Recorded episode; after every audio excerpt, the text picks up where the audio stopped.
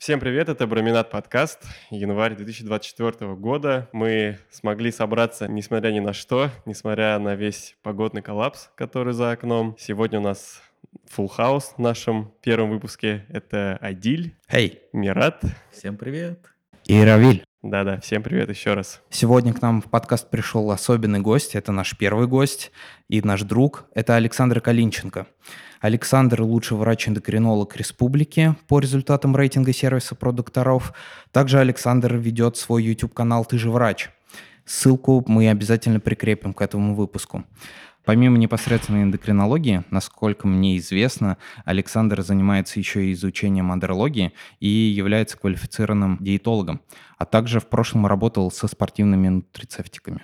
Ну, то есть в магазине спортивным питанием, по-русски говоря. Еще и помимо этого Александр а, отец двух дочерей, прекрасный муж, космонавт, человек-паук. Спасибо большое, что позвали. Очень приятно с вами здесь собраться сегодня. Тем более интересные вещи обсуждаем. Вообще здорово, когда какие-то проекты помогают людям развиваться, получать знания. Сейчас знаний, конечно, очень много, но именно а, иметь доступ к каким-то таким концентрированным фактам, которые действительно проверены кем-то, а, исследованы, это очень-очень здорово. Я искренне думаю, что этот выпуск будет по большей части посвящен развеиванию различных мифов, касающихся эндокринологии, так как это довольно сложная наука, чтобы в ней разобраться самому, и в связи с этим возникает много вопросов и также противоречивых тезисов. Начнем?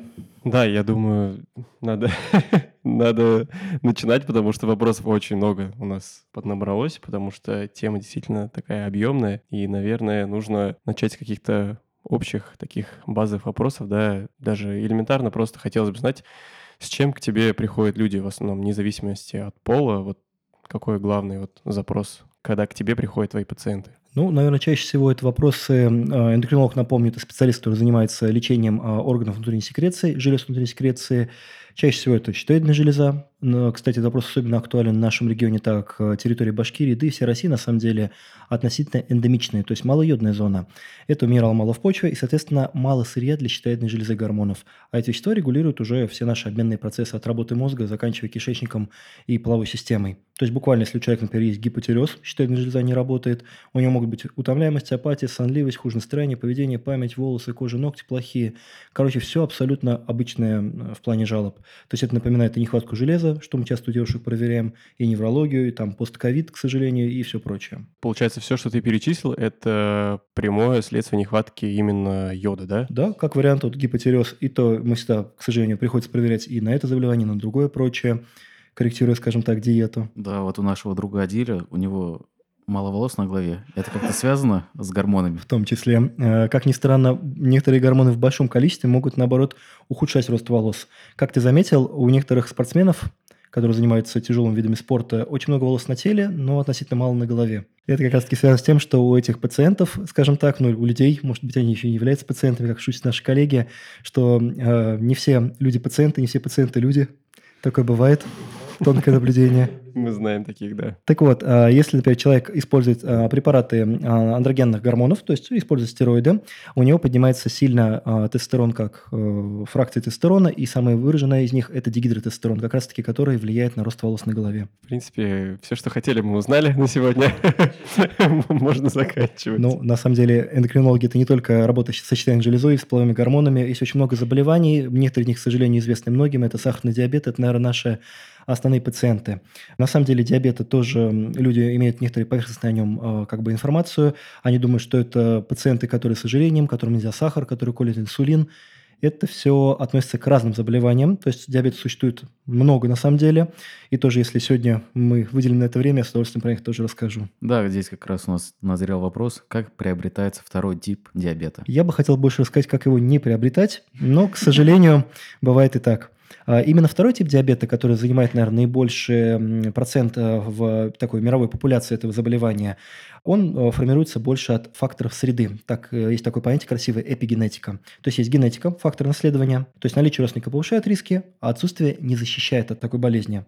Диабет модулирует, естественно, ожирение, лишний вес, переедание сладкого, стрессы, болезни, экологии, вирусы и все на свете на самом деле. Поэтому мы можем работать с тем, с чем можем. То есть экологию мы не исправим, генетику мы не изменим, но следить за отсутствием лишнего веса, за питанием нам вполне по силам. А вообще статистика какая-то есть? Ну, наверное, ну, увеличение, да, все-таки? Ужасное. То есть в 90-е годы, по данным ВОЗ, было порядка 100 миллионов диабетиков по всему миру, 130, если я правильно помню. Сейчас это, эти цифры порядка 400 и больше миллиардов. Миллионов, прошу прощения. Ну и животных тоже, наверное, есть. Да, кстати, у нас, по-моему, было в, это, в отделении 21 больницы кошка у завхоза, которая болела диабетом, ей кололи инсулин. То есть у животных, у собак, у кошек вполне может быть диабет. Сладкоежки. Кстати, животным нельзя сахара, у них нет такого фермента альфа-амилазы в, в слюне, что дает им расщеплять возможность углеводы. Поэтому хлебом их кормить тоже не стоит. А есть ли какие-то БАДы, предотвращающие развитие диабета второго типа? Ну, скажем так, за это звание борются всякие вещества, которые с настойчивостью рекомендуют личности в интернете. Это и берберин, и всякие там фитопрепараты растительного происхождения. Это не является, к сожалению, лекарствами, которые могут лечить серьезный диабет. Они могут дополнять лечение. Мы же, опять же, например, валерьяной не лечим инсульт, но успокоить человека мягко она вполне может. То есть фитопрепараты, они могут быть эффективны, правильно подобранные. И опять же, здесь подчеркну, что это должны быть э, фабричного изготовления вещества, то есть собраны какими-то знающими ботаниками, людьми, а не собранными где-то в поле наугад. Потому что некоторые компоненты растений могут быть ядовиты и опасны. Мгм. Есть еще такой момент, слышал то, что диабетиков второго типа лечат инсулином. При таком лечении нет ли вероятности привыкания к инсулину и, соответственно, инсулинорезистентности? Правильно, да, насколько я помню? Да, сейчас про нее тоже скажу, потому что это такая очень тема овеянная мракобесием, которую надо прям не лениться объяснять всегда. По поводу вопроса, а, даже раньше так и называли для простоты, был диабет первого типа инсулинозависимый, инсулин второго типа независимый называли. Сейчас такое упразднили, чтобы никого не путать, потому что эти болезни совершенно разные. Их объединяет только одно – нарушение функции утилизации глюкозы. Первый тип – это то самое редкое заболевание, которым болеют дети, подростки, он аутоиммунный. То есть там, грубо говоря, иммунная система человека атакует свои бета-клетки поджелудочной железы. То есть у этого человека, у ребенка обычно редко взрослого, у него попросту нет бета-клеток, которые производят инсулин. То есть у него нет инсулина. У него в крови огромное количество глюкозы, но нет гормона, который все это транспортирует в клетки, в мышцы, в печень, жировое депо и так далее. То есть тут вопрос лечения только один. а, То есть инсулинотерапия, вариантов других нет. Второй тип диабета, приобретенный чаще всего после из-за ожирения, после там, лет многих неправильного образа жизни питания, там могут быть потребности в инсулине, но они не изначально. То есть у человека обычно где-то остается примерно треть бета-клеток э, функционирующих. А, Почему их треть остается? Потому что инсулин есть, он работает при втором типе, но он работает сверх всякой меры, это истощает клетки. И вот если такой пациент продолжает дальше набирать вес, лечиться неправильно, у него и эти запасы клеток истощатся, и уже второй тип диабета будет инсулинопотребный. Ты сказал, получается, набирает вес. Группа риска это все-таки с э, избыточным весом, да, Всегда. То есть, как бы мы не хотели там быть такими бодипозитивными, все как бы... Это на самом деле круто, что людей учат, э, может, некоторых заставляют даже любить себя, ценить, э, как, как бы они ни выглядели, да, но именно лишний вес как таковой – это триггер, то есть э, причина развития кучи проблем. То есть, э, сосудов сердца, атеросклероза, проблем с суставами, с давлением и так далее. Вообще, насколько мне известно такое отступление, то что бодипозитив изначально пошел от того, что типа принимай себя такой, какой ты есть. Типа это люди, возможно, там без руки, без ноги, с пигментацией, э, непривычной для человека. А уже люди с избыточным весом начали говорить, типа, вот я вот такой, и все, принимайте меня все. Вот опять хорошую тему подхватили. Да, это немножко как будто ответвление, но почему-то сейчас кажется, что бодипозитив — это именно располневшие люди. Ну, я, честно говоря, не слышал вот про то, что ты сказал вначале, что бодипозитив изначально это ну, про внешность. Я и только слышал про вес. Не-не, это, это и вот те, которые там, допустим, э, есть... э, Шрамированные люди, у кого-то vitiligo, да, какие-то яркие такие белые пятна на лице, на коже. Давайте-то немного задержимся на теме БАДов, да? мгм, Давайте. Потому что есть э, ощущение, что в этом вопросе вот люди разделились на два лагеря. То есть это прям ярые приверженцы БАДов, то есть э, они вообще без разбора все прям себя закидывают. И точно такие же прям ну, противники употребления этих БАДов. И вот как будто бы нет вот этой золотой середины, какого-то здравого зерна. То есть э, хочется понять вообще, где вот эта вот грань разумного. Тема, на самом деле, максимально сейчас такая актуальная. Она уже как-то немножко эволюционирует за последние годы от э, такого бездумного э, использования, поглощения всего возможного до какого-то избирательного подхода. И я вижу в этом такую действительно хорошую тенденцию. Это здорово. На самом деле, если у человека хороший, нормальный статус питания, ему практически не нужны никакие добавки. Есть, опять же, исключения, некоторые э, из правил. Например, если девушка, вот она вегетарианец, она веган, то есть она ест вообще не то, что животные белки, но, в принципе, э, кроме растительной пищи ничего не потребляет, то ей, скорее всего, потребуется проверить и, наверное, пить препараты железа, препараты цианокобаламина, витамина В12, возможно, меди, возможно, там фолиевой кислоты В9, витамина и так далее. То есть мы знаем, что вот железо не поступает мясные продукты, э, это ее будет проблемно. Если у пациента, например, э, проблема с пищеварением, всякие ну, такие редкие, на самом деле, заболевания, то усвояемость нарушена, то это тоже будет исключение из правил. Очень часто мы рекомендуем, например, людям, кто работает вахтово на севере, у нас таких много в республике, да, они тоже используют витамины дополнительные. Там, наверное, витамин D, наверное, да? Да, естественно. Это, наверное, тема актуальна для всей России, потому что он так, его метаболизм так устроен, что поступление с пищей крайне затруднено, потому что он есть в, там, молоке, яйцах, сливочном масле, но мы столько их не съедим, чтобы его покрыть. А богатый им печень морской жирной рыбы, там трески, селедки, скумбрии, ну, не все ее любят, не все ее кушают. Выделяет его кожа. То есть это такой особенный его путь, на самом деле, исключительный. То есть под действием ультрафиолета Б-типа, это такой солнечный свет где-то с июня по октябрь, плюс-минус, а, в определенные часы, кстати, он вырабатывается сам из холестерина, кстати, в нашей коже. И тут тоже много подводных камней. То есть загорать много нам дерматологи не разрешают, не рекомендуют, точнее, дерматоонкологи. То есть может быть инсоляция до 11 утра, после 5 вечера, но все остальное время рекомендуют быть под навесом, в теньке и не забывать про SPF-защиту. То есть мы все равно за одно лето не накопим D-витамина на целый год вперед, так не бывает. И без разницы, да, какого, ну, скажем так, оттенка твоя кожа. То есть есть все-таки кто-то посмуглее, кто-то побелее. Ну. А вот как раз-таки, чем более человек смуглый, а им нужно больше времени на солнце находиться, потому что у них повышенный уровень меланина в коже. Есть мелатонин, у нас гормон сна тоже, наверное, обсудим. Есть меланин пигмент. То есть, чем кожа более темная, тем лучше кожа защищена от ультрафиолета и меньше вырабатывает D-витамина. Ну и, кстати, угадайте, нет, где уровень дефицита D-витамина самый низкий, 1С? Ну, Испания, наверное, нет? Ну, как ни странно, тоже есть там проблемы.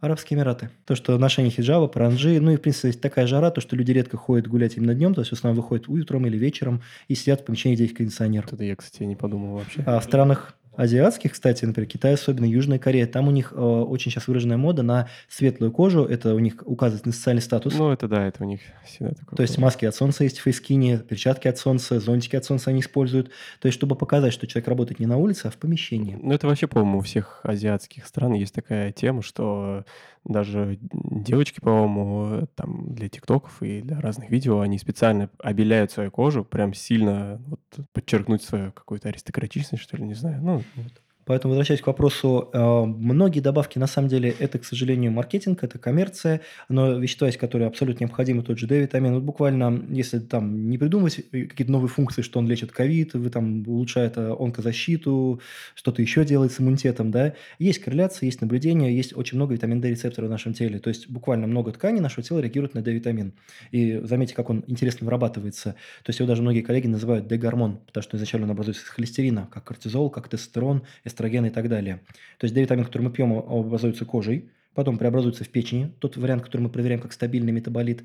И третья форма, кальцитриол, вот он регулирует кальций-фосфорный обмен. Вот он, кальцитриол, является, по сути, гормоном. Мы пьем витамин D, наверное, все, да, но я не чувствую себя как бы лучше или хуже. Я просто его пью, и я как бы не знаю, вот он действует или не действует. Ну, он не слабительный, чтобы сразу почувствовать, наверное. Лучший способ ответить на такой вопрос – это, конечно, контроль по анализам. Я, честно говоря, в своей практике не требует часто и много раз его проверять, потому что все-таки он как анализ достаточно дорогой. На здоровье экономить никогда нельзя, но здесь, я говорю, учитывая метаболизм, настолько очевидно, он не будет нормальный, высокий, что проверять его постоянно нет смысла, я считаю.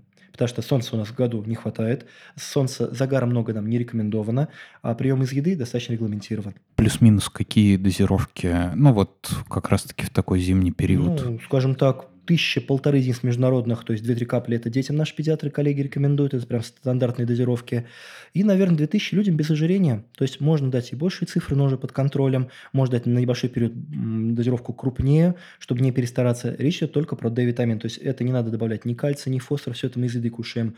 А, тоже часто вопрос насчет К2 витамина, э, менохинона. Это вещество, учитывая его важность от слова коагуляция, а, он вырабатывается и с едой поступает неплохо, его вырабатывает микрофлора кишечника, если мы даем ей клетчатку.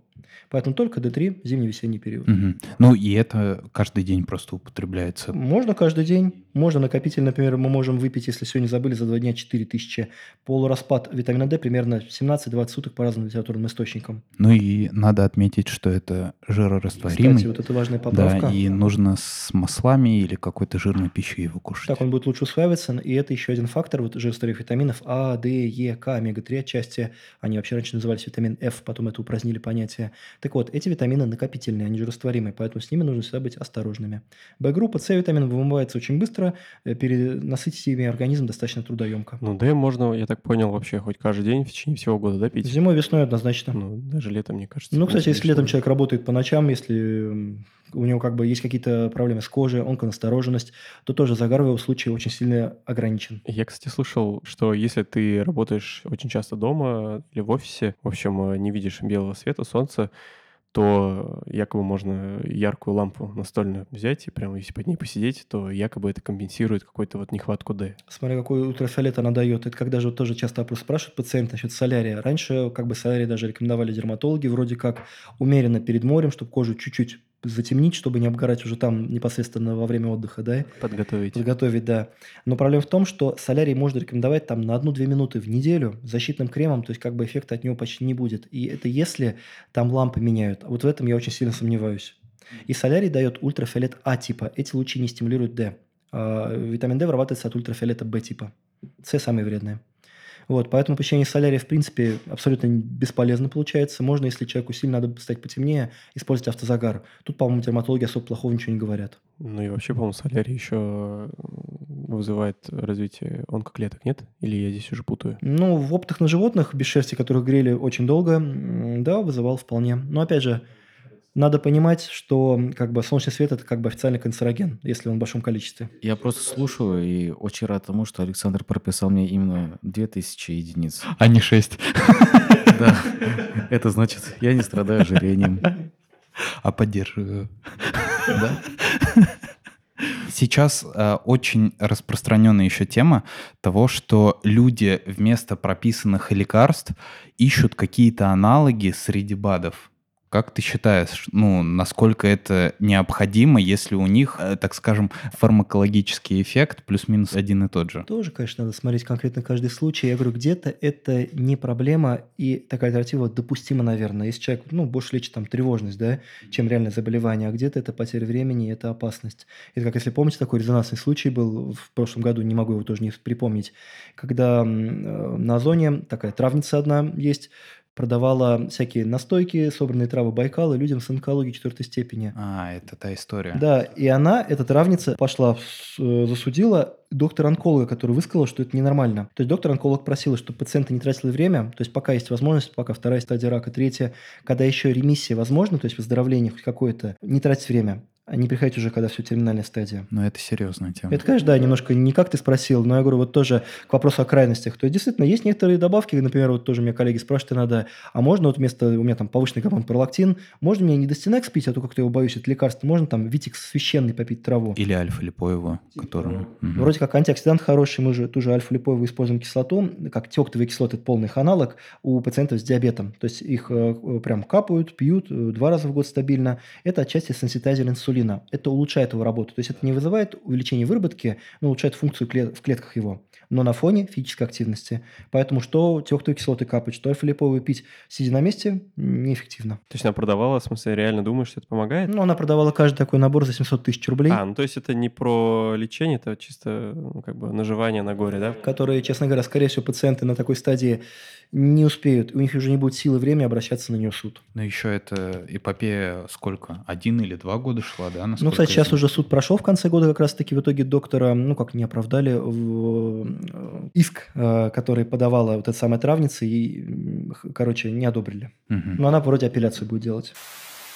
Спортпит. Это химия? Ну, что такое есть химия? Химия – это существование белковых молекул, как сказал один хороший ученый. Поэтому, когда люди тоже, ну, это до сих пор, как ни странно, такое спрашивают, там, что молодые мамы для своих детей, подростков, что даже люди взрослые, про протеин, про другие добавки. Биохимия – это то, что нас формирует, то есть э, молекулярные связи, взаимодействие. Поэтому это такой вопрос, который я могу отвечать очень долго и интересно. Но в целом скажу так. Спортпит – это химия, наша жизнь – это химия, все есть химия вокруг нас. Ну, и немножко физика. Гравитация тоже нельзя забывать. Опасная формулировка, я чувствую, там уже армия матерей и дядь, тети такие, вот, он же сказал.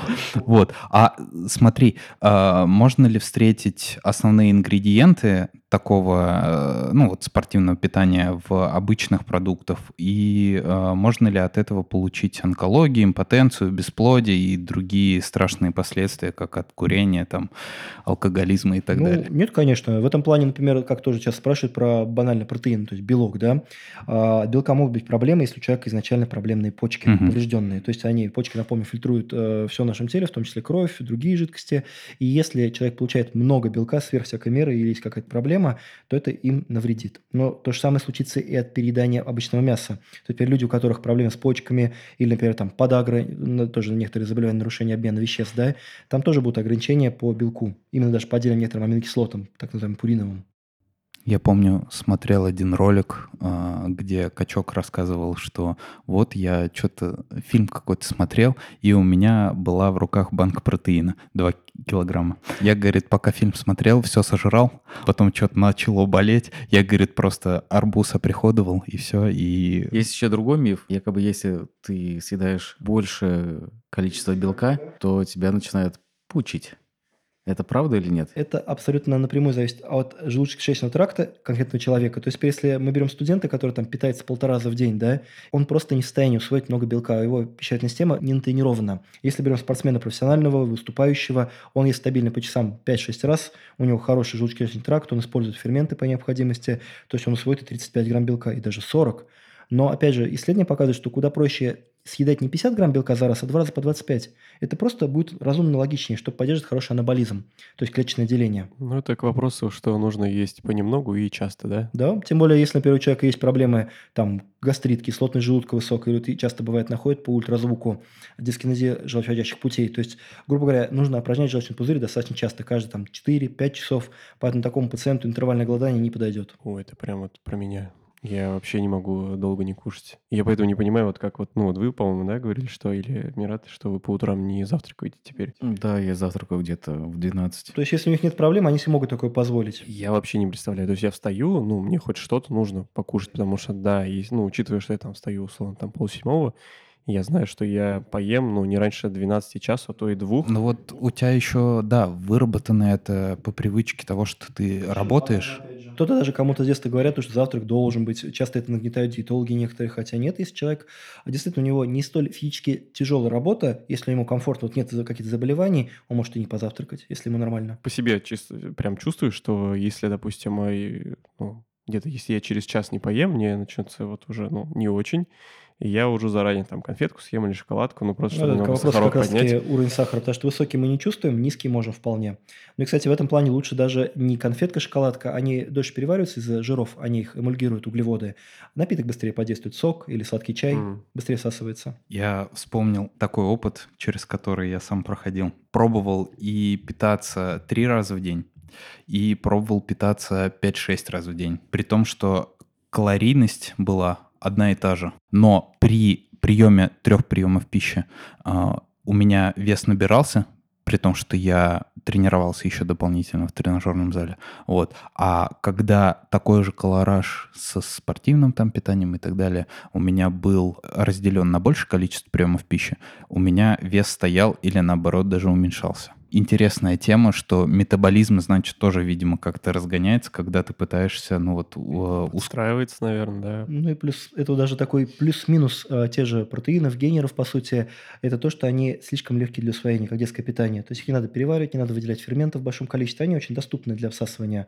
Поэтому даже сейчас такая тема, больше рекомендуется батончики спортивные, то есть какая-то волокистая пища, которая все-таки, ну, нужно прилагать больше усилий для организма. Ну и тоже, естественно, надо сказать людям, кто слушает, а, это не зря называется все добавки, э, биологически активные добавки к пище, то есть что протеин, аминокислоты, это дополняет рацион, они замещают его полностью, понятное дело. Просто некоторые реально на полном серьезе планируют, съев, э, купив одно ведро, ну, во-первых, спрашивают, сколько, да, питаться только им, спрашивают, сколько с ведра наберу, стандартная тема. Спортпит и анаболики. Есть ли различия и в чем кардинальная разница? Ну, опять же, здесь можно успокоить людей. Анаболики – это общее очень понятие, которым часто для простоты называют многие вещества. То есть анаболики – это компоненты пищи, добавки, которые вызывают анаболизм, то есть мышечный рост. Есть у нас, напомню, два процесса – анаболизм и рост и катаболизм, ну, похудение, по сути. Поэтому что мясо является анаболиком, что протеиновый коктейль является анаболиком, и даже скажу больше, андроген-анаболический стероид тоже является анаболиком. Просто, чтобы не говорить это слово, а С, да, э, часто так вот упро- упрощали, вот, говорили более коротко, и это как бы ну, Я думаю, еще важно отметить, да, э, что ну, спортивное питание это больше что-то из конкретно добавок, именно белковые, там какие-то, может, компоненты, которые тебе способствуют повышению выносливости на тренировках. То, что называют в народе анаболики или стероиды, стероиды да, это э, больше относится к вещам, которые стимулируют или замещают выработку тестостерона. Да, абсолютно верно. Те же самые стероиды, да, если даже брать препарат тестостерона, их изобрели там более полувека назад. Изначально они были прицелены для лечения больных компостологии. Это ожоговая болезнь, напомню. То есть, грубо говоря, чтобы ускорить деление клеток, быстрее восстанавливать этих пациентов. Ну, как мы знаем, не все вещества используются по назначению прямому. И инсулин получают тоже не только диабетики, как многие знаете вы. И гормон роста колят не только детям с нанизмом, с карликовостью. С чем? Анонизмом? Нанизм. Карликовость по-гречески. Ага. Многие засомневались. Поэтому, скажем так, тестостерон действительно может назначен быть абсолютно по показаниям. То есть, скажем, я, например, считаю, что очень грамотно его рекомендовать, если нет противопоказаний, людям возрастной категории 45, 50 и старше. То есть, когда уже есть андрогенный дефицит не наблюдается. У женщин же есть такая менопаузальная гормональная терапия, когда наступает менопауза, если она наступила рано, чтобы э, не только контролировать ее состояние, но и улучшить качество жизни. То же самое для мужчин, я считаю, должно быть актуально. Естественно, под контролем здоровья и наблюдением в динамике. А у нас есть такая практика, то, что врачи, в том числе эндокринологи, они могут назначить подобные вещи, правильно? Или это только андрологи? Как и с э, менопаузальными вот этими всеми заместительными терапиями по гинекологии, здесь зависит от навыка самого врача, от его знаний, опыта.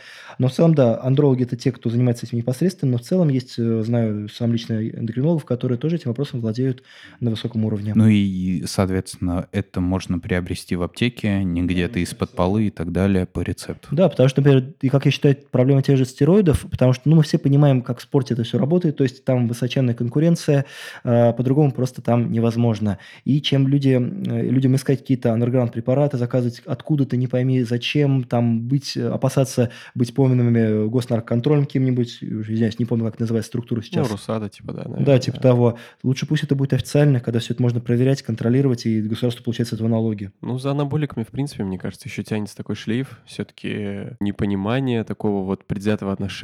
Ну, я думаю, многие наши там родственники, я не знаю, там родители, знакомые, и когда говоришь анаболики, сразу представляют, ну, вот максимально непропорционально раскачанного человека с вздутыми венами и, ну, абсолютно нездоровым видом. Ну и заметьте, в последние годы как раз-таки почему так актуальны всякие men's physique, классические категории, потому что люди хотят выглядеть круто, но не как э, вот мистер Олимпий действующий. Ну, это уже ушло, да. Мне кажется, немножко уже вот эта мода прошла все-таки. Это, естественно, это огромное уважение. Это кто люди в, этой теме понимает, сколько вложено спо... Э, сил, времени. То есть, э, опять же, надо тоже людям сказать, кто слушает нас, то, что те же самые стероиды, анаболики, это не препараты, которые дают, дают мышцы. Они улучшают восстановление, регенерацию. То есть, позволяют, грубо говоря, человеку сделать то, чтобы он сделал за год, за полгода, за пять месяцев. Но это, это уже зависит от э, его уникальности, от его тренировок, от его питания. Ну, функциональный спектр у стероидов, наверное, все-таки такой намного больше, чем мы думаем. То есть мы все-таки, наверное, когда принимаем, да, вот, ну, мы, в смысле, люди, да, мы, наверное, думаем, вот все, я там начну принимать стероиды, анаболики, и я там стану там как Халк, да, условно. А на самом деле у него еще много других, ну, полезных, в принципе, свойств, которые не обязательно должны там быть, ну, только для качков, да, условно. Безусловно. То есть, например, стероиды, что женские эстрогены, что мужской тестостерон, они сильно влияют, э, выраженно влияют на эритропоэз, то есть кровотворную систему. Поэтому, даже некоторые девушки, кто используют э, тоже гормональное лечение, у них, в принципе, проблемы с анемией становятся меньше. Ну и в этом плане часто вот очень многие спортсмены поэтому являются или донорами, или просто банально сливают кровь, потому что у них становится огромное количество эритроцитов, вот да, кстати, вот эту тему я тоже слышал про бегунов, по-моему. Это даже, по-моему, как-то преследуется, что ли? Или наоборот, это не преследуется, но это считается такой уловкой, если не ошибаюсь, сейчас, может, что-то перепутаю перед э, ну, важными забегами, спринтеры в основном, наверное, да, это делают, они э, то ли переливают кровь, то ли сливают, вот как ты говоришь. Какое-то обновление идет, какая-то рециркуляция крови, и за счет этого у тебя ну, дополнительные силы появляются. Я вот нюансы не помню, но есть какая-то такая уловка, ты какую-то вот процедуру совершаешь именно с перегонкой крови, и вот... Ну, не удивлюсь, если такая практика действительно присутствует, потому что э, как бы допинг в спорте – это то, с чем, наверное, нужно мириться, потому что, я говорю, спорт высокие достижения – это не про здоровье, это про достижения. И если вы узнали, какой допинг в шахматах бывает, вы бы удивились. То есть это не натропа, который вам невролог выпишет в поликлинике, а такие достаточно сильные препараты, которые действительно усиливают и память, когнитивные способности и прочее. НЗТ. Одуреть. То есть спорт, спорт профессиональный всегда это что-то больше, чем обычный человек. Я просто к чему это больше спрашиваю. У людей аналогия анаболики равно спортивное питание, равно протеин – это одно и то же. Вот это больше всего раздражает. И когда в том числе мы работали э, и в магазине спортивного питания, да и в принципе до сих пор, ну сейчас надо сказать, как будто... Грамотность населения выше. Да, немножко поспокойнее к этому начали относиться в каких-то там магазинах в том числе спортивных или даже продуктовых, начались какие-то продажи вот таких вещей. Тут хороший пример, как вот окна Авертона в психологии. То есть это начало появляться больше в жизни людей, и поэтому люди относятся к этому как-то спокойно, лояльнее. То есть те же спортивные батончики давно в всяких крупных магазинах лежат. Мгм. Коллаген пьют многие люди, хотя тоже с ним тоже можно рассказать много интересного. Вот, поэтому как-то э, расширяется понятие обо всем этом, информации становится много, и поэтому люди относятся к этому уже намного спокойнее. Мгм, мгм. Вот, кстати говоря, ты сказал про ГЗТ 45-50, в основном вот этот порог, когда нужно ну, начать делать чекапы, нужно уже проверять ну, основные свои гормоны, да, то есть э, вот как вообще э, прийти к этому, потому что у нас в России к этому относятся тоже так настороженно, как будто это более такая западная тема. Все-таки западные люди к этому более осознанно подходят, они как-то современнее, что ли, как бы это, ну, так тупо не звучало. Русский человек э, относится к гормонозамещающей терапии, ну, вот как к чему-то такому Потенциально опасному. опасному, да, что я не буду себе ничего там лишнего закидывать и так далее. Хотя на самом деле, ну, каждый папа, дедушка, да, он, ну, должен, наверное, да, все-таки с какого-то определенного возраста, ну, прям особое внимание уделять именно вот этой статье. Безусловно, это даже как вот в плане чекапов, чего-то подобного, тоже такая тема довольно м, дискутабельная, потому что вот прям давать всем одинаковые исследования, конечно, не надо бездумно. То есть там, когда ко мне приходят мужчины с проверенным там ферритином, трансферритином, я говорю, что у вас менструации, что ли, обильные были, железа много теряли. Ну, то есть это анализ чисто же, ну, такой, в основном женский, да. Там для мужчины проверять тестостероновые производные, я обычно рекомендую, да, к примеру, какому-то прошествию возраста и когда есть жалобы. То есть если у человека нормальная либидо, у него все в порядке э, и в половой системе, и в спорте, у него нормально идет мышечная масса, он хорошо себя чувствует, он бодрый, то, конечно, ему можно не проверять тестостерон просто потому, что ему исполнилось 39 лет. Вот. Ну и как бы вопрос тоже так, если раскрывать, а, то, что наши люди как-то опасаются, переживают. Но, с другой стороны, когда приходят ко мне некоторые люди, например, вот разные пациенты, люди бывают очень разные, я говорю, сильно влияет на возраст, конечно, образ жизни, питание, у кого-то работа по ночам тяжелая, это всегда очень сложно, да, и когда ты смотришь, этот пациент моложе тебя, ему там 30 с небольшим, он выглядит на 40-45, это, конечно, печально. Или то другое дело, Том Круз, которому 62 года, и выглядит он, ну, конечно, сдал в последнее время, но в целом неплохо. Такой момент хотел уточнить. Правда ли, что при употреблении спортпита, протеина, гейнеров и так далее, а, мышцы становятся у тебя не настоящими? Не представляю, как это алхимически можно вообще сделать. Надутые. Да, то, что у тебя, как только ты перестанешь его употреблять, все, вот просто сдует их, и все, и никогда они снова не будут. А, ну тут, может быть, еще можно как-то объяснить это прием креатина, моногидрата, да? Это такая очень классная изученная спортивная добавка, которая, ну, наверное, имеет больше всего исследований научных, обоснованных. Сейчас даже креатин больше исследуют с точки зрения, так он действует на не- небольшое восстановление АТФ, что он важен не только для мышц, а для мозга. Как бы в мозгу тоже есть АТФ. Поэтому сейчас даже его исследуют немножко неврологи. Так вот, креатин, как молекула, он задерживает воду. Поэтому действительно его прием создает некоторое накопление жидкости в мышцах. Это визуально их несколько увеличивает. Но это, скажем так, работает не на увеличение визуально, нам же оно не особо интересно, а на подпитку, на улучшение снабжения мышц питательными веществами, вот в том числе. Поэтому от креатина такое бывает. С одной стороны, эту проблему, если это назвать проблемой, решает э, всякие транспортные креатиновые системы, современные там гидрохлорид, этилэстер, криалкалайн и прочее. Но по ним исследований мало. Опять же, сейчас вот на моей актуальной работе и в целом сейчас последние годы я стараюсь ну, какие-то рекомендации давать, э, все-таки опираясь на исследования, какие-то данные. То есть э, у нас до сих пор есть такой момент, то, что э, как-то мы опираемся на мнение. Мнение профессора, какое-то мнение уважаемого человека. То есть, если уважаемый человек сказал, что надо пить Gold Standard Whey, надо пить его. Хотя есть протеины, которые ну, ничем не уступают и намного дешевле, и усваиваются тоже хорошо. АТФ – это что? Я не помню. Энергия в мышцах, аденозин, ну, во всем теле. Аденозин – трифосфорная кислота. Грубо говоря, креатин он что делает? АТФ э, распадается, остается АДФ, аденозидифосфорная. Креатин-фосфат, он эту фосфатную группу восстанавливает, то есть он позволяет в ходе нагрузки восстановить немножко энергии. То есть ты сможешь пожать лишний раз, пробежать лишние 5 метров. То есть э, он, например, не растит силовые показатели, но он увеличивает проделанный объем работы и в целом силовые показатели в будущем.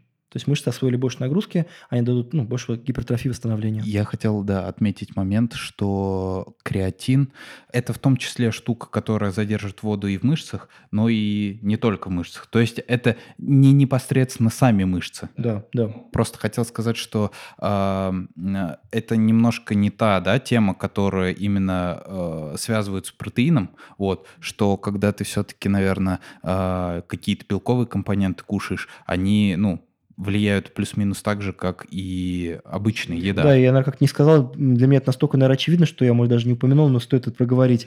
Э, мышцы не могут быть не настоящие. Поэтому, когда если мы даже видим какого-то спортсмена, такого профессионального, э, да, он разными мог путями этого достигнуть, но мышцы вполне настоящие, он сильный. То есть физику нельзя обмануть, то есть как бы мы знаем, что э, сила – это масса ускорения. Седьмой класс, как бы, да, физика, насколько я помню. То есть мышца не может быть большой, не став сильной. То есть как раз-таки на этом основе гиперплазия, гипертрофия. Это, опять же, насколько помню, физиологии пока на уровне таких достоверных теорий, нет пока аксиомы какой-то принятой, но в целом мышцы не могут расти, не повышая силовые показатели. Помните, было такое шоу «Большие гонки»? Да. Там в конце э, было такое соревнование финальное, да, нужно было забираться вот да, и там выходили там у каких-то, там, я не знаю, условно, американцев э, такие прям, ну, раскачанные, такие мощные ребята. Там, а у нас или у китайцев выходили такие, ну, просто сухие, жилистые. И вот эти вот, ну, раскачанные ребята, они просто висели, они ничего не могли сделать. А это ты путаешь моменты. Сила — это не то, что ты имеешь в виду. Те же самые силовые гимнасты, гимнастика художественная, в принципе. То есть здесь же, опять же, и речь идет про сухожилия, волокна такого рода. Как армрестлер, опять же, тоже видели, наверное, часто такое видео, всегда классное, когда тоже человек с огромной банкой, бицепсом, да, проигрывает просто парню, который два раза меньше его. Но, с другой стороны, он и не тренирует эти сухожилия, эти волокна. Это меня всегда удивляет, забавляет, когда там говорят, ну вот там с двоечки ляжет любой. Ну, то есть разные виды спорта как-то сравнивать, это всегда немножко, ну, такое дилетантство, забавно. Можно ли утверждать, что физическая активность может значительно понизить шансы встречи с проблемами по эндокринологии? Соглашусь. Но опять же, как бывает тоже пациенты говорят, я занимаюсь спортом трижды в неделю, и выясняется, что это, например, боулинг, дартс и что-то еще подобное. Все твои любимые виды спорта, да, Мират?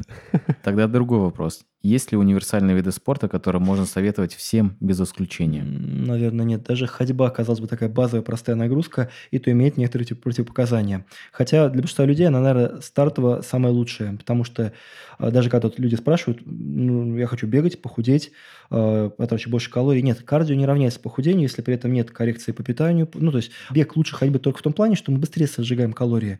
Э, если мы будем ходить, это безопасность суставам, это безопасность для сердца, это легкий справиться с такой нагрузкой, и мы можем более безопасно передвигаться, ни во что не резавшись. Про плавание, я думаю, тоже можно то же самое, да, сказать, потому что есть люди, да, у которых проблемы с э, шейно-воротниковой там зоной и так далее. Которые не умеют плавать, я, например. Ты не умеешь плавать? Нет, я умею плавать, я не умею правильно плавать. Но плавание, по-моему, плюс-минус такой самый оптимальный вид Очень спорта. хороший то, что работает спина, пресс, то есть как бы сгибатели, разгибатели, то есть э, очень хорошо то, что у людей сидячая работа, а то, что хондроза помогает, то, что укрепляет самые, эти самые шейные позвонки. Но тут я говорю, как плавать? Ну вот у меня, я чувствую, как раз эта проблема есть. Я потому что если плавал, то я плавал э, и дышал, когда кровлем плаваю, э, через э, правое плечо.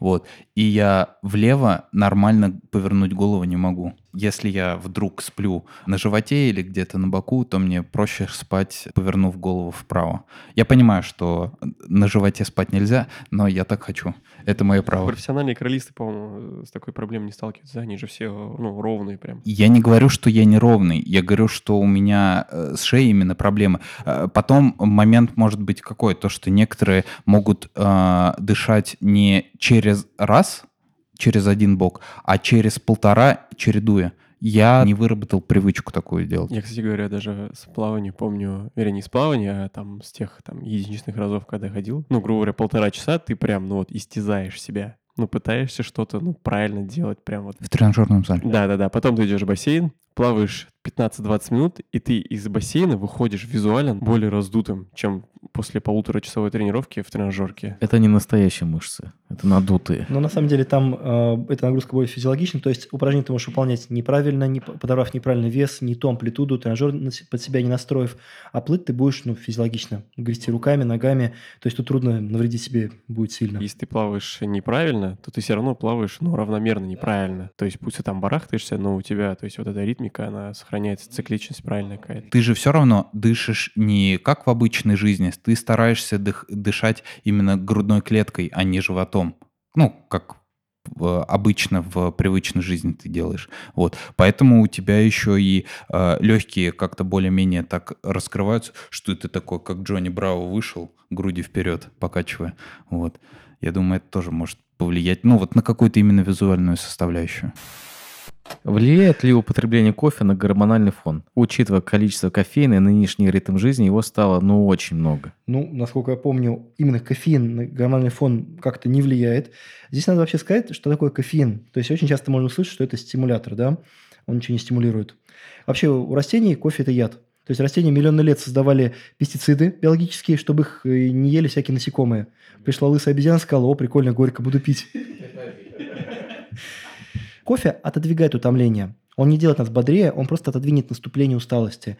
Кофеин, он не стимулирует центральную нервную систему, он влияет, э, он, скажем так, блокирует действие белка аденозина. Это белок утомления, по сути. И самое забавное, когда там людям ограничивают кофе, говорят, это вредно, это плохо, у вас там давление, все дела.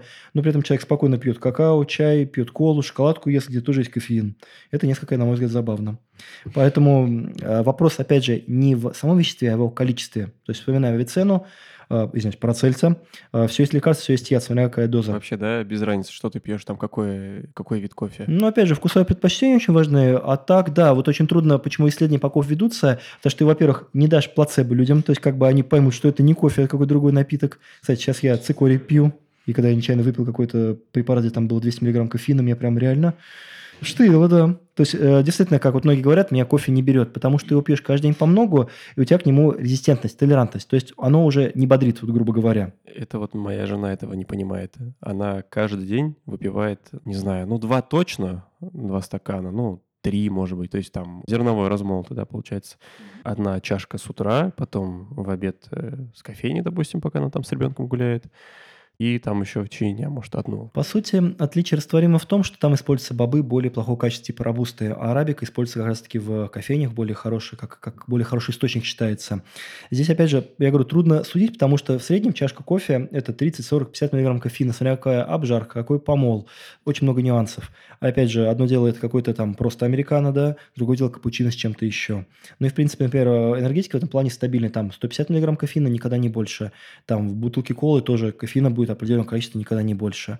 Но и в целом кардиологи называют безопасные цифры 300-400 мг кофеина в день, но я думаю, никто так много его, в принципе, не использует. Ну, это эквивалент скольки чашек? Примерно, примерно 10 чашек кофе, если минимум брать. 10 чашек? Да, это, это минимум, если брать. Если я говорю, там более насыщенный кофеин, э, кофеином напиток, то, может быть, это 7 чашек. То есть я говорю 30, 40, 50 в среднем на чашку. Мне почему-то казалось то, что в эспрессо что-то около, ну вот именно не в двойном, а... Есть до 100 миллиграмм да, варианты. около 100, да. Это да, тоже, да. ну, я говорю, сколько искал, искал строчек в литературе, когда делал там одну лекцию у нас была для беременных, тоже тоже часто есть вопрос, можно ли беременным кофеин. В принципе, можно, но опять же вопрос в количествах. То есть 150-200 миллиграмм акушеры разрешают. Ну, условно, капучино латте, от него, мне кажется, вообще ничего не будет. Ну, от него только будет жир на жопе, если при этом не двигаться. Это, скажем так, тоже очень многие люди говорят, я ничего не пью, почему-то вес не уходит. Начинаешь спрашивать, ладно, человек просто пил эспрессо, да, например, ну, в чистом виде, да, а это какой-то латте, макиато, то есть там сливок с сиропом, да, с сахаром. Синабон, это мой любимый. Просто убийца диабетиков, на мой взгляд, синабон. Еще хотел какой момент уточнить по поводу кофе, что есть разница между обычным быстрорастворимым кофе и зерновым. Изменилось ли что-то? Или это была просто какая-то байка, которую там в ВК и э, Ютубе форсили? Нет, безусловно, отличия, конечно, есть. А, тут даже, опять же, вот почему еще бывает, как некоторые говорят, там, дальнобойщики, кто-то, что я, говорит, пью много кофе и в итоге засыпаю за рулем. В том числе потому, что уже вот это привыкание, резистентность присутствует. То есть стимулирующие компоненты кофе, вот эти самые аденозиновые, не работают. А тормозящие в кофе же многокомпонентный напиток, то есть там теобрамин, теофилин, еще несколько компонентов есть, они тормозящие действия оказывают.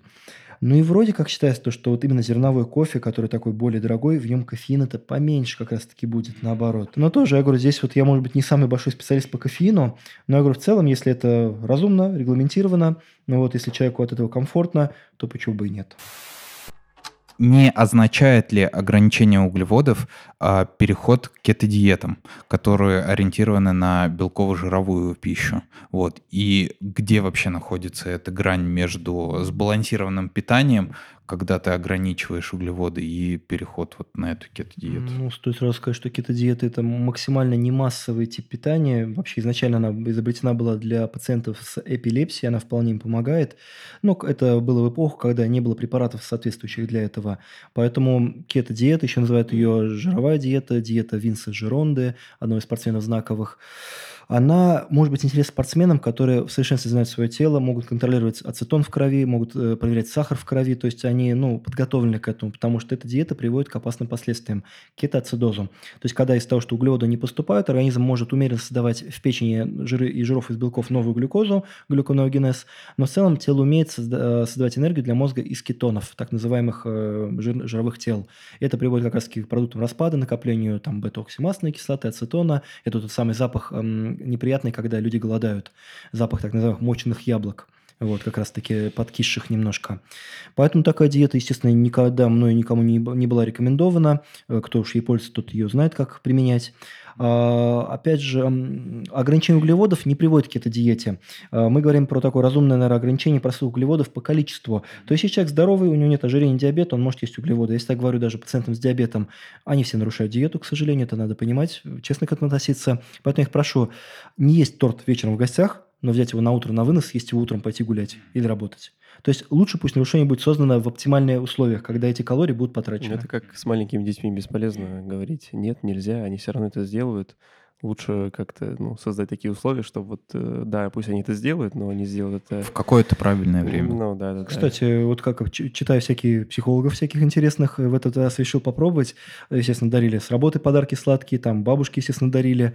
До этого мы с женой старались как-то есть. Так вот, решил в этот раз поставить большую вазочку. Ну, там, на самом деле, такой тазик получился, в который мы насыпали все эти шоколадки. У детей они постоянно в доступе, и в итоге дети особо их не берут. У нас же все равно, у народа как будто, ну, вот есть вот этот максимализм, когда если тебе говорят, ну, нужно постараться, типа, ограничить углеводы, они такие, а, ага, тогда я все, вообще углеводы не ем. Нет, естественно, сложные углеводы, как мы обсуждали даже гарскую тарелку, это ее основа как раз-таки, то есть медленно усвояемые волокна, это и все овощи, это и отчасти фрукты, там есть тоже вещества медленно усвояемые, да, есть фруктоза, но есть всякие пектины, компоненты, э, каши, кроме манны, по сути, все подходят, крупы, овощи, например, хлеб может быть не белой массы совсем, а ржаной, с отрубями, грубого помола.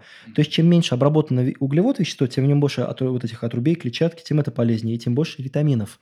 Это, знаете, интересный есть пример тоже, такое заболевание, наверное, про него мало кто слышал, Берри-Берри, сингальского слабость буквально. Им болели как богатые люди, так и бедные. То есть оно было в азиатских странах, и как это работало? Богатые люди ели шлифованный красивый белый рис. Он был лишен вот этой шелухи, оболочки, в котором был витамин В1, тиамин. Это вызывало проблемы с нервной системой. А бедняки тоже не получали тиамин по другой причине, они просто не ели вообще. Поэтому такое заболевание было и богатым, и бедным характерно. Сейчас такого заболевания практически не встретишь, то есть B1 тиамин мы получаем из разных источников, но если сильно постараться, и цингу тоже можно заиметь.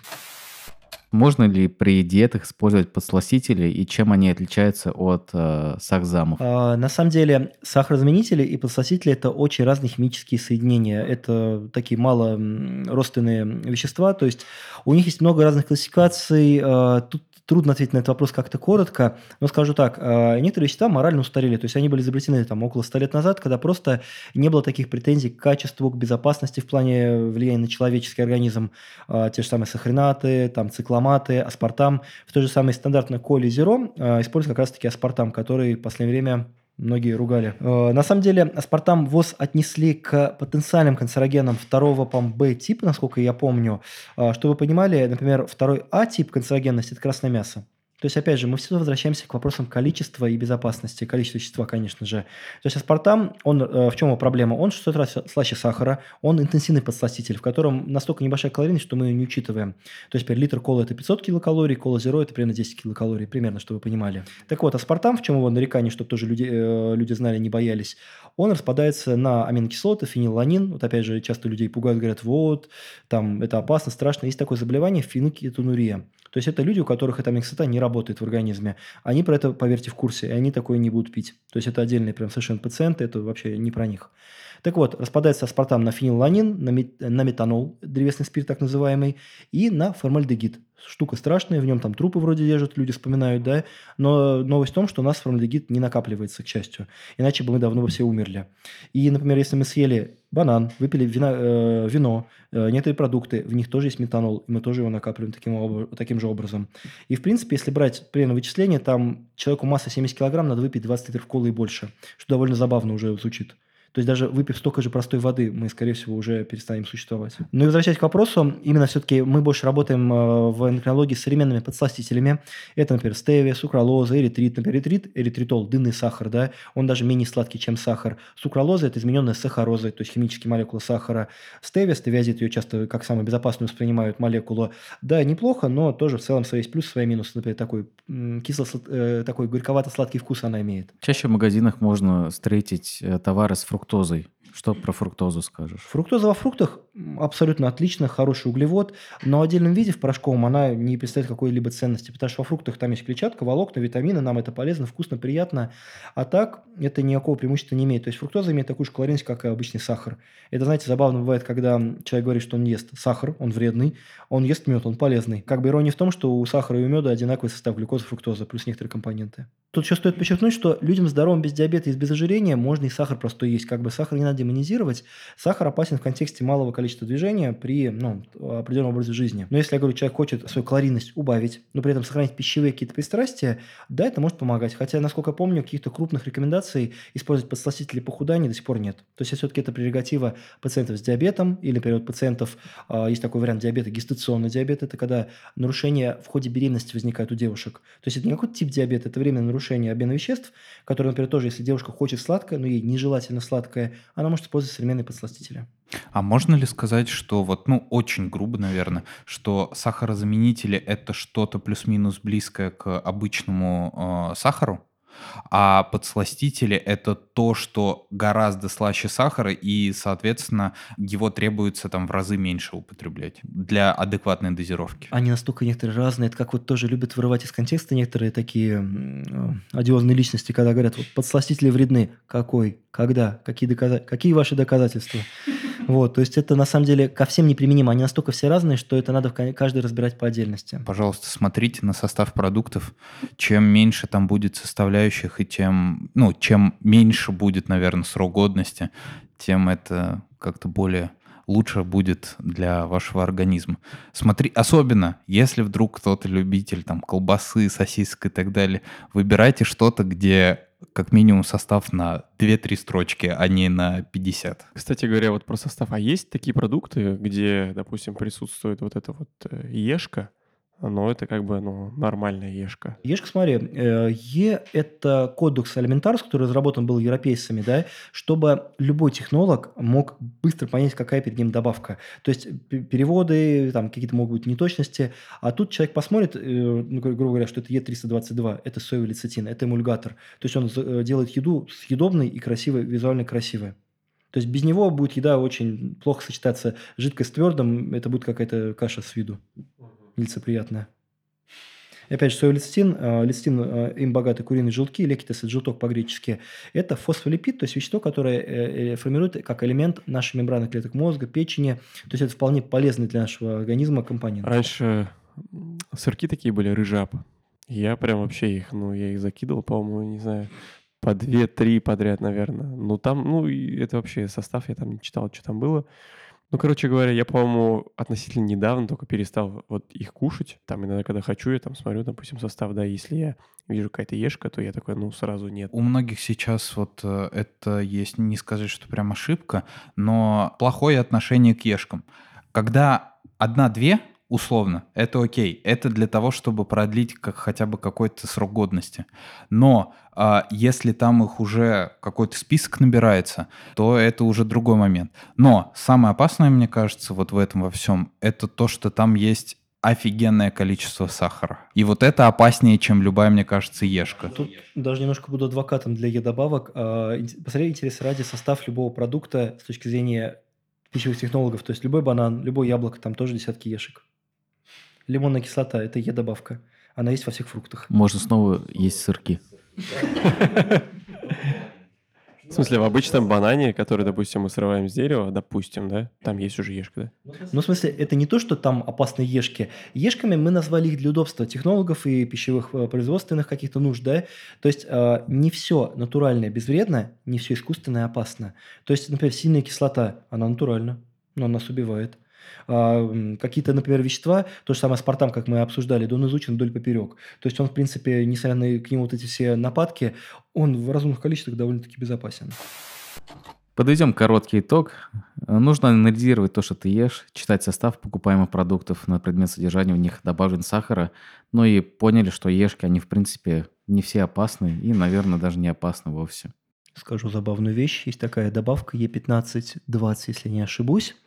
Вот эту добавку очень многие россияне используют каждый праздник, особенно Новый год. Это этиловый спирт, алкоголь. Эту добавку никто не боится, она является реально нейротоксическим ядом для нервной системы в больших количествах. Но она вообще полезна еще, скажут. Поэтому я говорю, вот видите, я говорю, тут можно так все это переначить, поэтому я считаю, что действительно не надо людей пугать химией, продуктами. Была вот инициатива ввести какие-то маркировки продуктов, что, например, если много сахара, красная зона как-то помечается. По-моему, такое что-то есть в Европе. Может быть, там есть какой-то резон, чтобы люди хотя бы, особенно у кого есть проблемы, предрасположенность, знали, что вот в этом продукте, например, сырки, да, они вкусные, но у них куча сахара, мало белка и есть жир.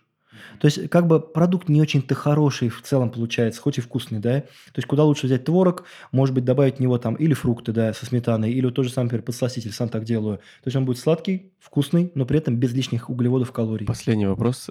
Вот есть наименее вредный алкоголь? Вот ты как э, диетолог, как эндокринолог, у тебя есть какой-то свой выбор? Нет, безопасность алкоголя это, это спекуляция, это миф, это, возможно, люди связаны как-то с торговлей, винами или чем-то еще связаны так или иначе, да, есть такая тема, что, например, красные вина, их много пьют на юге э, Италии, э, как раз-таки Франции, и у этих людей меньше проблем по атеросклерозу, то есть меньше бляшек в сосудах шеи, э, типа там есть ресвератрол, такой компонент, антиоксидант, который все это блокирует, но, опять же, вот тоже данных пока получено не так много, чтобы сказать, что это так и работает. Если человек не имеет каких-то серьезных проблем со здоровьем, если он хочет культурно хорошо провести время, то, в принципе, я рекомендую обычно более светлые напитки. То есть, чем в, э, в алкоголе меньше примесей, сивушных масел, компонентов, тем легче он будет метаболизироваться организмом. Водка. Как ни странно, да, это самый лучший выбор. Чем, скажем, какой-то бурбон, чем какие-то э, многофракционные напитки, тут я уж не специалист, чем какой-то виски, возможно. Ром считается достаточно полезным, в нем много цинка. Это прям отдельная тема уже.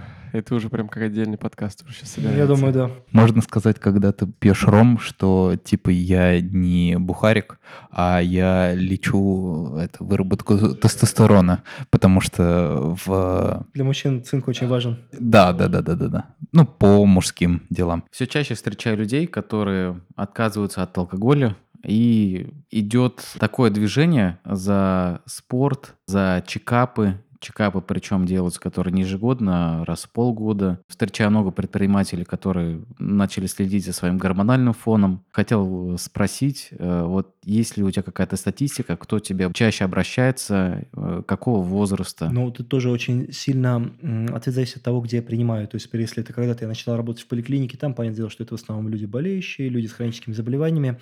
Сейчас работаю уже так в частных клиниках. Это, конечно, пациенты совершенно разные. У нас, где я работаю, место, оно как бы ну, основа там, в принципе, базируется на репродукции, на, ну, как раз-таки ведении беременных, на детях, на педиатрии. Поэтому, понятное дело, контингент понятен. Но действительно меня радует, что последние, вот так вот, наверное, годы есть люди, которые обращаются для проверки, то есть они не имеют особых симптомов, у них нет каких-то заболеваний, они именно обращаются для того, чтобы провериться как раз-таки из-за там, наследственности по родственникам, чтобы знать, что все в порядке. И это действительно очень похвально. То есть если первые годы у меня такие пациенты, ну, удивляли и вызывали диссонанс, потому что я не знал, что с ними делать, как бы у них все нормально по анализам. То сейчас я на самом деле это хвалю, ориентирую, как дальше с этим жить. Это здорово. А как, как часто нужно делать чекапы? Тоже вот здесь вот я говорю, если каждый доктор будет требовать, чтобы по его специальности проверялись пациенты раз в полгода, раз в год, это, ну, мы в основном будем заниматься, весь отпуск заниматься чекапами, да. Поэтому, если, как сегодня мы обсуждали тему с тестостероном, если есть жалобы по урологии, проблемы, там какие-то сложности, то это, конечно, будет первостепенное исследование. Если же, например, у человека трудности с пищеварением, его основной чекап будет по гастроэнтерологии и так далее. Вот. По эндокринологии, я говорю, есть темы, которые нам актуальны, например, это щитовидная железа, но эта тема касается строго женщин, которые планируют беременность, которые находятся в положении. Мужчин тоже это касается, но все-таки девушки в этом плане куда более важные пациентки для меня. А, тот же D-витамин мы обсуждали, эта тема важна зимой и весной, то есть конец солнца, конец инсоляции. А, тема например, сахарного диабета, она будет актуальна не всем подряд бездумно каждые полгода, а тем, у кого есть проблемы с весом, с питанием, как раз-таки сложности с сахаром, сахарозаменителями и так далее. Вопрос у врачей есть, да, все-таки такая тема, не чесать, где не чешется? Наверное, да, потому что меня всегда удивляло и даже как-то раздражало, когда работаешь в госучреждениях, например, у травматологов, у которых есть план. То есть мы вполне серьезно знаем, что столько людей должно сломать ноги. То есть если сломают мало, то нас оштрафуют, что мы не выполнили план. Если сломали слишком много ног, нам тоже поднимут план и скажут, что мы дебилы. Сто процентов есть такая тема. Мы ходили, когда на прививку с ребенком, педиатр рассказывал, что вот им якобы там снизили зарплату или там депримировали за то, что они не выполнили план. Я говорю, а какой у вас план? Ну, вы же педиатр, вы вот к вам приходят люди, допустим, да, там дети, там план, и все как бы. Ну, вот так вот, ну, как бы, я говорю, получается, если мало болеют, и мало приходит, значит, ну, типа, план не... Вообще, работа в госучреждениях – это документация, как это говорят, пациенты – это люди, которые мешают врачу заниматься документацией. Я сразу представил э, травматолога, который стоит сбитый у подъезда, выполнять план. Ну, и смех и грех, на самом деле, это примерно так и есть. Я в том плане про план, не про травматолога сбитый. Многие люди верят э, в взаимосвязь энергии и гормонального фона. Это так или нет? Вот тут мне даже трудно это как-то прокомментировать. Ну, скажем так, э, наверное, мы выделяем первостепенно соматику, то есть заболевание, которое можно прощупать, проверить, исследовать. Психосоматику трудно отрицать полностью. Она может быть как бы дополнять некоторые проблемы. То есть есть вполне такие состояния, когда человеку надо лечить и какие-то конкретные гормоны органы, и работать с психологом, психотерапевтом. Но это я говорю именно про такую полноценную, настоящую работу с психологом, психотерапевтом. Опять же, многие этих врачей путают, не знают. Психолог, он может быть не доктор, это может быть э, как клинический специалист, так и просто э, сотрудник, который обсуждает там какие-то вопросы утраты, вопросы потери, там, увольнения, переезда, то есть такие, э, ну, стрессовые факторы, да. Психотерапевт же это уже именно доктор, который лечит и различные фобии, и обсессивно-компульсивные расстройства. И, по сути, он является часто психиатром, поэтому лечит и более серьезные заболевания. То есть вот в моем плане это так вот более серьезно. Психосоматику просто очень многие, наверное, вкладывают в нее немножко другое понятие, как я думаю. Насколько я понимаю, здесь больше такой эффект плацебо. Наверное. То есть работа над гормонами, люди думают, что они повышают свою энергию, энергичность, какое-то желание больше жить, больше делать. Плацебо вообще нельзя никогда отрицать, потому что есть как плацебо эффект, все его знают, есть вообще эффект, наоборот, нацебо. Это когда людям передавали двум группам, одной группе давали статины, препараты холестерина, которые многие боятся из-за их побочных действий. Второй группе, которую давали пустышку, они ничего не получали, они испытали симптомы, характерные для приема статинов, побочные действия. Поэтому, я говорю, человеческий мозг – удивительная э, вещь. Если мы во что-то сильно верим, и действительно мы как-то предвосхищаем это событие. Поэтому, да, это может сильно дополнять лечение, как, например, в онкологии. Пример, конечно, грустный, но если человеку изначально задали плохой прогноз, сказали, что им остался месяц, два месяца, и человек сам по себе не очень позитивный, да, он разгорит достаточно быстро. Но если э, подготовить его правильно, донести эту информацию, иногда бывают прогнозы совершенно небольшие, но люди живут и год, и два, и пять, и десять. То есть тоже многое зависит не только от, собственно, физиологии, да, соматики, но и от психосоматики тоже. А гомеопатия – это плацебо? О, вот это ты затронул, блин, сейчас начнется, а? Давай, не щади никого. Гомеопатия, скажу так, она выполняет главный принцип медицины – не навреди. Потому что вредить там абсолютно нечем. Нет, хотя не, я не прав, простите, пожалуйста, гомеопаты. Гомеопатия тратит время и деньги пациентов, что бывает иногда очень опасно. А есть пример вот таких препаратов, чтобы, ну, плюс-минус люди понимали? Или какой-то идентификатор э, гомеопатических препаратов? Ну, начнем с того, что у препаратов гомеопатии, как они же любят хвастаться, что у них есть там, там аннотация, инструкция, которой нет у БАДов. Кстати, БАДы в этом плане тоже часто вот критикуют. Так вот, в этой самой аннотации у гомеопатических препаратов нету фармакокинетики. То есть мы не знаем, что она делает. что вещество вообще, на что оно способно в организме. Вот, поэтому это сразу такой важный индикатор. И даже какие-то исследования, какие-то наблюдения, они в целом ну, не, вообще не выдерживают никакой критики. Вот, поэтому это особенно грустно, когда, ладно, опять же, люди, которые здоровые, там больше, ну, тревожные, пьют гомеопатию, что действительно это ничего сильно им не вредит. Но когда гомеопатия заменяет реально необходимое лечение препаратами, лекарствами, это, конечно, отвратительно, я считаю. Я просто помню, что у них есть какие-то... Ну вот, допустим, у обычных лекарств там написано, что вот действующее вещество там условно там 0,2 миллиграмма, допустим, а на тут таблетку. разведение. Да, а как там называются? Вот что-то какие-то то ли мерные единицы, то ли еще как-то. Я, опять же, не так силен в физике, но там такие разведения в таких э, э минус э, степенях, да, что вещество так не... Ну, это молекулы вещества, по сути. То есть верить, что одна молекула вещества как такая лечебное действие, ну, извините, тогда любая молекула, которая когда-то была в воде, в фекалии, там, моча и так далее, она тоже, значит, нас действует. Пример, кстати, хороший можно привести. Он, конечно, заезженный, но я его хотя бы просто помню. Вот в том числе про мочу Гитлера, а, есть а, препарат ацилококцилум. Да?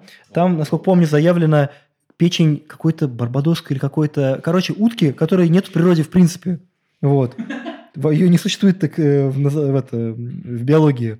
То есть это уже о многом говорит. Есть ли какой-то ключ к энергичности в наше, прежде всего, эмоционально перегруженное время? Ох, тут это никогда не может быть один ответ на вопрос. То есть, например, если вас спрашивают, что вы потеряли энергию, значит, не хватает эстерона, или значит, много эстрогена, или значит, много пролактина, это все работает в комплексе. То есть, человеческий организм – это единая система, многогранная, поэтому мы можем иметь и проблему там с гипотиреозом обсуждали, не хватает щитовидной железы гормонов из-за нехватки йода, и тестостерон просел. Вот очень многие ребята молодые приходят, тоже говорят, у меня как-то спад, нет энергии, нет сил, наверное, тестостерон надо проверить.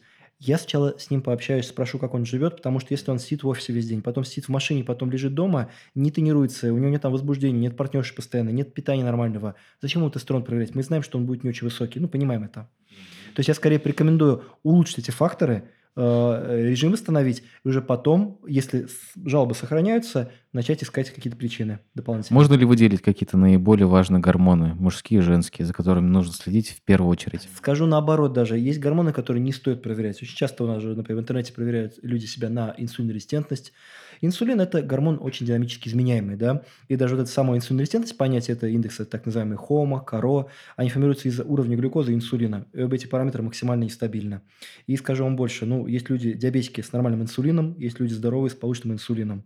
Если анализ нам не меняет тактику лечения, он нам не нужен. То есть мне не надо знать уровень инсулина у человека с ожирением. Я так скажу ему, что он должен двигаться и правильно питаться слышал такую байку или миф, что при нагрузке в тренажерном зале, при работе с весами тестостерон падает. Правда это или миф? Скажем так, если человек тренируется бездумно, много и часто, его тестостерон постепенно просядет. То есть есть такое понятие, как, как перетренированность. То есть тренировки, нагрузки должны быть эквивалентны тому периоду отдыха, что у тебя есть. То есть, по сути, прогресс в спорте – это всегда тренировка, стимул, это питание, то есть получение строительного материала, аминокислот в том числе и других компонентов, и восстановление отдых. Если человек тренируется слишком много и слишком часто, его, его организм не вывозит такие нагрузки. Даже если использовать фармакологию, как мы сегодня обсуждали, хоть она и позволяет ускоренно восстанавливаться. Поэтому ну, ну, всегда нужен отдых. Даже наше сердце, у него есть систола, выброс крови, и диастола, расслабление. То есть даже сердце не качает всю жизнь кровь, а выкачивает его и отдыхает постоянно. По поводу вот этой темы с э, тренажерным залом, я думал сначала, что это касается самого ведения тренировок. А как оказалось, э, это говорили как раз-таки о самих тренировках. Просто мне кажется, э, ну, нужно сказать людям, что, допустим, делая присед, вы, наоборот, прокачиваете вот этот район нашего таза, куда приливает больше крови. Не делая какого-то рода приседания, вы, наоборот, себе сделаете как-то хуже. Да, безусловно. Причем тут не обязательно же приседать с большим весом. То есть это можно делать и легким весом, и в тренажере, как-то поймать положение безопасности для поясницы, если какие-то есть проблемы. Но приседание действительно это лучшая, наверное, в плане урологии для мужчин нагрузка, когда и э, малого э, таза органы как раз снабжаются, и работает полностью, ну, весь нижний отдел. То есть вены вены качаются кровью, геморроидальные узлы прокачиваются. То есть, опять же, те же самые проблемы геморроя, варикоза, они, скажем так, больше генетического происхождения. То есть, это есть, опять же, предрасположенность, которая, если человек попадает в сидячую работу, мало двигается, это явно проявляется. И в этом случае нужно, ну, как-то же ограничивать свою активность, если у тебя варикоз там тот же самый. Но тоже для этого есть такой специальный доктор-флеболог, судистый хирург, который все это сориентирует. Но там очень важно поймать, что проблемы с суставами, что проблемы с сосудами. Тут очень важный момент – это адекватная нагрузка. Не обездвиживать сустав, но не перенапрягать его. Качать кровью вены, но не давать слишком большие нагрузки носить компрессионный трикотаж, когда это необходимо, перелеты аккуратно переносить, воду пить достаточно. То есть там, опять же, мы же как любим, чтобы нам дали таблетку от Детролекс, Флебоди, Винарус, Винотоники. То так не работает. Нужно двигаться, правильно пить, спать и так далее. Геморрой, кстати, как и простатит, по-моему, сильно помолодели, как болезнь, да? Все, кажется, помолодело. Ну или, может быть, сейчас это выявлять начали, как раз тему мы сегодня поднимали чекапов, то есть люди начали проверяться, и как-то все это находит раньше, наверное, может быть. Та же самая сидячая работа, она тоже помолодела. Раньше, если все работали на каких-то заводах стоя, то это, как правило, был варикоз спустя какое-то время. Ну и на самом деле даже пару лет назад мы столкнулись с тем, то, что из-за ковида, из-за дистанционной удаленной работы люди даже не то, что ездили в офисы, люди работали из дома, то есть уровень активности был просто никакой. И при этом даже люди, если не имели переедания по калориям, то есть они имели обычный свой рацион, да, они вообще его не использовали, не адаптировали никак. Ну и, соответственно, пережирали. И опять же, не могли пойти в зал, как бы не было вот... Э, я очень часто своим пациентам такую еще внушаю мысль, ну не внушаю, озвучиваю даже, то, что спорт, любой спорт, что железом, что там работа, что плавание, что хоккей, да, э, это сублимация стрессовая в том числе. То есть это такой хороший способ как-то психологически отвлекать себя. Я прям помню да, вот такие свои состояния, когда я устаю в течение дня. Ну, я прям чувствую усталость. То есть у меня прям вот тело такое вот уже вялое. Э, но я, допустим, иду там на хоккей, я, наоборот, прям подзаряжаюсь, и прям вот вообще кайфно. Я вот не понимал, как это работает. То есть ты вроде устал, ты вроде хочешь лежать, но ты все равно идешь, и, ну, и там как будто тебе легче становится. Ну, выделяется и серотонин, эндорфины, дофамин. То есть мозг это подкрепляет. Даже есть такая мысль, почему многие бегуны замечают, то, что они из-за болезни, например, когда не могут бегать, им их, их прям тянет на, на тренировке. Тело, оно не глупое. Оно, если мы получаем какой-то стресс, какую-то сильную нагрузку, нас оно обезболивает эндокефалинами, эндорфинами, такими гормонами, опиатами, по сути, натуральными, да? То есть человек просто привыкает к ощущению приятной усталости вот этого и как раз-таки веществ в крови. То, что тестостерон. Э, его показатели ежегодно падают, границы опускаются. Э, может ли быть такое, что показатели начнут расти? Вопрос, наверное, больше к урологам, э, кто с этим непосредственно работает. Даже я скажу больше андрологам, как раз такие более редкие специалисты. Но это, опять же, все связано с тем, что мы уже сегодня озвучивали, то есть это качество жизни страдает, а даже не какие-то продукты хуже стали абстрактные, это наш режим, наше питание, стрессовые факторы тоже сюда, конечно же, можно присовокупить.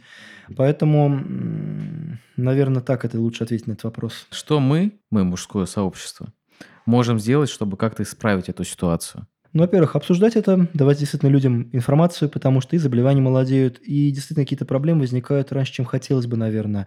То есть, если раньше там инсульт, инфаркты, это что-то у людей за 40, да, сейчас 30 лет они вполне бывают у пациентов наблюдаются, причем такие достаточно полноценные инфаркты. Дожили, к сожалению, да.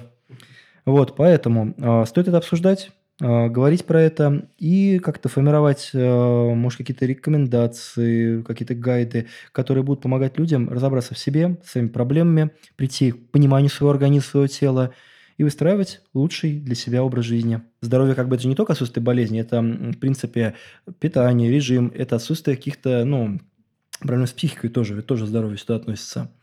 Поэтому просто вести нормальный образ жизни, делать все, что необходимо для здоровья. Мне кажется, вообще классно посидели, много вопросов обсудили. Наверное, даже еще что-то осталось, но, наверное... Я думаю, у слушателей возникнут еще дополнительные вопросы. Если что, присылайте их в наш телеграм-канал. Вот, он там открыт и для комментариев, для обратной связи и так далее. Саша, спасибо большое. Вообще очень э, толковые ответы развернутые. Я думаю, многим э, откликнется то, что мы сегодня обсуждали. Информативно, по факту. Спасибо большое. Будем выносить пользу в массы. Спасибо. Спасибо. Всем здоровья.